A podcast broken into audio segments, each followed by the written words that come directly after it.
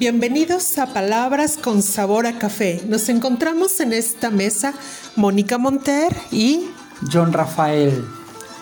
Yo no sé ustedes, pero ¿pueden iniciar el día sin tomar una taza de café? Yo no. ¿Y tú, John? ¿Cómo crees, Mónica? Jamás puedo iniciar mi día sin una taza de café caliente. Para muchos como nosotros es indispensable tomar una taza de café, ya que nos energiza, nos quita el letargo matutino. Además, ¿qué tal ese aroma que despide el primer hervor cuando se está ahí el café? Pues hoy hablaremos de uno de los mejores cafés del mundo, el café venezolano. Y mientras Johnny nos platica sobre esto, yo me saborearé un café sudamericano bien caliente. Con mucho gusto, Mónica. Para mí es un sano orgullo hablar de las bondades del café venezolano, porque ciertamente este café posee esos dos atributos que definen la calidad de un buen café, el aroma y el sabor. Ese aroma que te atrapa, que hace imposible que dejes el café. Te confieso que si alguna vez tuve la intención de dejar el café en algún momento de mi vida, siempre resultaba vencido al despertar en la mañana muy temprano con el aroma de ese café mañanero que colaba Toña, mi madre bella. Era sencillamente irresistible. De igual manera, el sabor, como lo degustas y excita tu paladar y activa todo tu cuerpo, dejándote listo para salir y conquistar el mundo, para hacer frente a lo que venga. ¿Y ese buen café cómo se degusta, Johnny? ¿Puro, con leche, con piquete?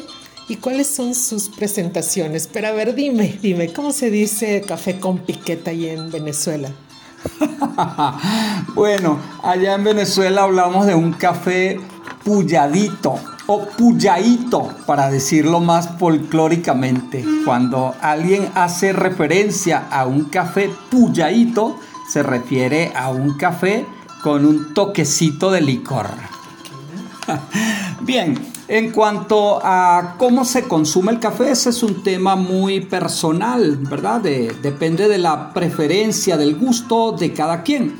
Yo particularmente lo tomo puro, porque así es como me provoca realmente. Y eso obedece estrictamente a razones este, eh, de orden personal. Hay quienes tienen eh, eh, otras razones. Estoy recordando ahorita una amiga nutrióloga que ella proscribía a todos sus pacientes los derivados lácteos y por supuesto pues que les, les prohibía eh, tomar café con leche. ¿no? Ella solía decir que el café con leche fue un invento del demonio. Siempre la, recuerdo, ¿no? Eh, claro, muy, muy radical en sus, en sus posturas y seguramente pues este, ella tenía sus argumentos para este, sustentar sus, eh, sus razones y sus recomendaciones. Bien, allá en Venezuela el café se clasifica eh, según su tamaño y su composición. De acuerdo con su tamaño, hablamos de café grande o café pequeño, al igual que acá en México, ¿verdad? Solo que tienen un nivel más, ¿no? Café eh, chico, mediano o grande. En cuanto a la composición, hablamos de café eh, blanco, marrón o negro, dependiendo de la proporción de la mezcla de leche y de café. Eh, se acostumbra ya cuando vamos a pedir un café pequeño, que es mucho más pequeño que el café de acá de México. Yo diría que es la cuarta parte. Recuerdo la primera vez que, pedí un café grande acá en México, esperaba este, una taza regular, pequeña, y uff, cuando veo ese vaso inmenso. Entonces tuve que aprender la clasificación de los eh, tamaños acá para pedir el café exactamente en las cantidades que yo quería. Pero es gracioso allá en Venezuela cuando queremos tomar un café pequeño porque lo eh, referimos en términos diminutivos y este, mm, hacemos referencia al, color del café o a la, a la composición. Si queremos un café pequeño americano, allá vamos a hablar de un negrito. Entonces decimos, me das un negrito, por favor. ese es el café americano. ¿okay? Cuando queremos un café con leche, latte café, decimos, me das un blanquito. ¿okay? Si es un café con leche pequeño. Y si es marrón, el marrón eh, tiene en su composición más, eh, más café que leche. ¿Ok? Entonces decimos un marroncito. Recuerdo siempre eh, el tema de los términos, ¿no? el significado de las palabras y las expresiones en los distintos países latinoamericanos. Una vez eh, cuando visité Buenos Aires, Argentina, eh, pedí un marroncito, le dije a quien me atendió, al mesero que me atendió, me das un marroncito, por favor, y me miró bien feo, ¿no? Porque le estaba pidiendo un marroncito. Pero en Venezuela ese es el significado o la clasificación de los tres cafés. Si lo quieres ya en tamaño grande, que sería eh, aproximadamente equivalente acá al mediano, allá sería un blanco, simplemente si es café con leche. Si es eh, un grande eh, americano, sería un café negro. Bien. Qué, simpático y qué gracioso. Bueno, para mí llegar a una cafetería aquí y decir, me dan un blanquito, un negrito, un marroncito. Pero bueno, también algo bien interesante. Mira, Johnny, te platico. Para nosotros aquí, muchos, para muchos de nosotros mexicanos, es indispensable beber café con pan. Es una combinación, créeme, difícil de separar. ¿sí? Por ejemplo, ¿qué tal un café con una concha, con unos cuernitos, un moño, con una oreja. ¿Ocurre lo mismo allá en Venezuela? Sí, pues fíjate que coincidimos. Nada más rico, ¿verdad? Para el venezolano también que acompañar el café con un pancito dulce y existe, al igual que acá en México, una gran variedad de panes para acompañar el café eh, de, en las distintas eh, regiones de Venezuela. Pero uno de esas, de esas favoritas, la voy a mencionar en femenino porque así se denomina ese, esa deliciosa galleta, vamos a llamarla así, es la cuca. ¿ok? La cuca es lo más divino para acompañar el café. Nada más delicioso que mojar la cuca en la taza de café para este, degustar el café acompañado de este pancito tan dulce.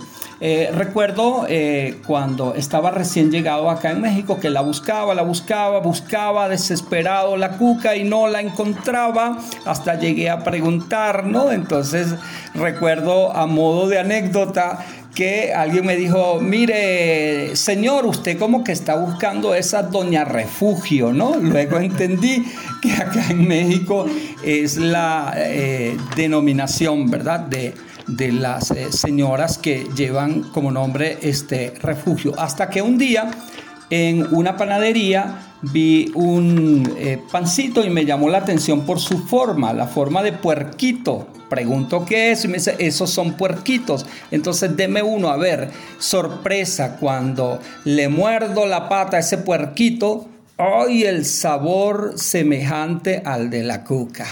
¡Wow! De aquí soy yo, dije. Esto es exactamente lo que yo buscaba, ¿verdad? Entonces dije, bueno, ya tengo el acompañante de mi café, el acompañante favorito acá en México, aunque luego he probado, ¿verdad? Otros panecitos que son realmente deliciosos de acá de México, como eh, los que tú mencionabas, los cuernitos, las conchas, hasta he degustado el pan de acámbaro también para acompañar el café y me parecen deliciosos. Bueno, allá en Venezuela, además de la cuca, existen, como ya dije, otra gran variedad de panes, eh, panes dulces para acompañar el café. Acemita, pan de tunja, también existen eh, roscas y conchas. Pero sí, coincidimos, nada más rico que acompañar el café con eh, un pancito dulce. Un pan dulce, claro. A lo largo y ancho del planeta existen una gran variedad de cafés. El amargo, el claro, el dulce, fuerte. ¿Cuál es el café perfecto? ¿Existe? Wow. Este, cada quien, la verdad que en función de sus usos y costumbres, defiende su café, ¿verdad? Y dice, el café que yo tomo es el mejor, porque hay una gran variedad de café. Allá en Venezuela, los, el café clarito, muy clarito, lo llamamos este, popularmente el guayoyo. Es prácticamente una dilución de café. Mientras que el café bien cargado, solemos llamarlo cerrero café. Cuando se habla en Venezuela de un café cerrero, es un café bien cargado, que en Colombia se le llama, por cierto, tinto. Cuando en Colombia se habla de tinto, se habla de un café eh, americano, ¿verdad? Este, bien cargado. Pero fíjate que no, no está fácil el tema de, de definir ¿verdad? ¿Cuál es el café perfecto? Leí por ahí un artículo muy interesante en días pasados eh, donde se menciona un equipo de científicos, un grupo de matemáticos, ¿verdad? que está haciendo un diseño experimental para determinar la fórmula del café perfecto, como tú bien preguntas, ¿no? Y en el experimento ellos consideran algunos factores o variables como el tiempo de infusión, la temperatura ¿verdad? del agua a la cual se cuela el café, el tamaño de los granos molidos. Esos son, digamos, los factores eh, más importantes que van a determinar la calidad del café y quizás nos lleven a definir el café perfecto. Pero fíjate, Mónica, que eso va a depender mucho también de la calidad del grano. Y en este sentido hay que considerar que el grano que ya traes, que ya compra, digamos, este, quien nos vende el café, pues ya es el factor clave que va a definir la calidad del café que nosotros finalmente consumimos. Y en este sentido, pues el proceso de tueste o de tostado del grano va a determinar, va a ser el factor determinante de su calidad. Y acá en este sentido, pues el, eh, grano de café según su tueste se puede categorizar en 13 niveles. El, grano de tueste ligero o claro, el, el, grano de tueste medio y el grano oscuro. Normalmente el grano se tuesta entre alrededor de unos 200 grados centígrados para conferirle todas esas propiedades según el gusto de cada quien. A algunos les gusta el café este, más amargo y sin acidez. Bueno, estaremos hablando de un grano de tueste oscuro que se eh, es tostado a una temperatura superior a los 200 eh, grados centígrados aproximadamente. Si a alguien le gusta más, este, prefiere un café más bien con ese toque eh, agridulce, ese sabor este, acaramelado, quizás un tueste intermedio, un tueste que normalmente se hace por debajo de los 200 grados centígrados y le conferirá ese sabor este, eh, acaramelado al café. Pero esto, repito, va a ser el, factor, la la calidad del grano, las características del grano van a ser el factor determinante de la calidad del café. Y ya que estás hablando de propiedades, a ver, ¿tú qué opinas de esto?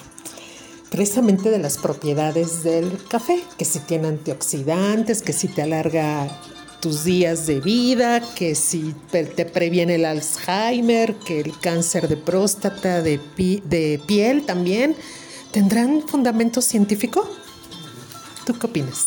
Sí, eh, perdón Mónica, antes de responder esa pregunta decía, eh, para hacer énfasis en, en, el grano, la calidad del grano de café como determinante de la calidad de el vital líquido negro que consumimos finalmente, hay que tomar en cuenta eso, ¿verdad? Te digo, no es lo mismo yo que me considero este, un buen conocedor del café, ¿verdad? Este, no es lo mismo un café del estado Trujillo en Venezuela que un café de, Macondo. No es lo mismo un café de Chiapas, que es delicioso también, a un café de Narnia. ¿ok? Entonces hay que tener presente eso. Bien, en relación con tu, con tu pregunta, sí, ciertamente muchas personas que son eh, adictos eh, al café, este, como yo, ¿verdad? No tengo ningún problema en confesarlo, en admitirlo. Soy un fan, ¿verdad?, del café. Este, hablan de sus bondades, de sus propiedades, de las mil y un propiedades del café. Y uno se pregunta, o sea, la gente se pregunta, ¿esto será cierto o esto será este, una conjetura, una suposición o simplemente pues la, la, eh, digamos, la persona que, que, adora el café, que ama el café, pues les atribuye todas esas propiedades. Mira, pues te digo que sí se han efectuado este, eh, a lo largo de los años muchos estudios sobre el café precisamente para darle un fundamento científico a todos esos estudios que se eh, que, que, se han este, realizado y han permitido pues eh, llegar a algunas, este, revelar algunos hechos concluyentes en relación con las bondades del café para, para el ser humano, para nosotros los hombres que los consumimos. Te puedo mencionar tres investigaciones, ¿verdad? una por el eh, Instituto Tecnológico de Massachusetts, que investigó los efectos del café en el humor y en el desempeño intelectual. Mira, yo, este, eh, a Dios sea la gloria por la memoria eh, robusta que considero tener, pero quizás el café tiene también su, su contribución significativa en este sentido, ¿verdad? Entonces, hay estudios concluyentes que demuestran los efectos positivos del café en el desempeño intelectual. Y te hacía mención inclusive del sentido del humor. Yo cuando eh, veía algún compañero que llegaba a la oficina, que llegaba al trabajo así eh, malhumorado, decía segurito que este no se echó su mañanero. Ok, segurito. Lo adivinaba y le preguntaba, ¿verdad? Mira, tú como que no tomaste café, ¿verdad? el mañanero es el tomar café por las mañanas. Claro, claro, Mónica, sí. Le decía, sí, efectivamente, es que salí muy apurado. ¿Y cómo tú lo sabes? Por tu, por tu humor, yo lo sé. No tomaste tu café. ¿Ok? Bien, también hay investigaciones del Instituto Federal Suizo de Tecnología donde hay resultados concluyentes acerca de los efectos positivos del café en la, actividad mental. Y en la Universidad de Harvard este, han llegado a descubrir más de 500 componentes, algunos hablan de una cifra cercana a mil.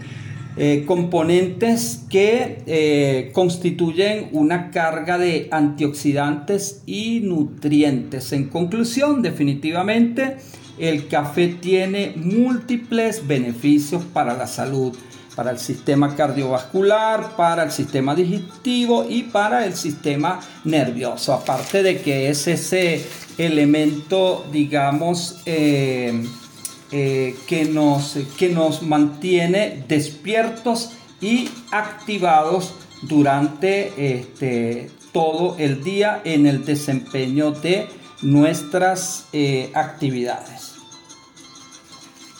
Qué interesante cuánto hemos aprendido hoy acerca del café. ¿Y qué te parece, Johnny, si vamos por un café y en unas de esas arreglamos el mundo. Nos estaremos escuchando y viendo la siguiente semana. ¿Qué te parece? Claro que sí, Mónica. Vamos a arreglar el mundo con un café. Encantado de la vida. Un gusto estar con ustedes.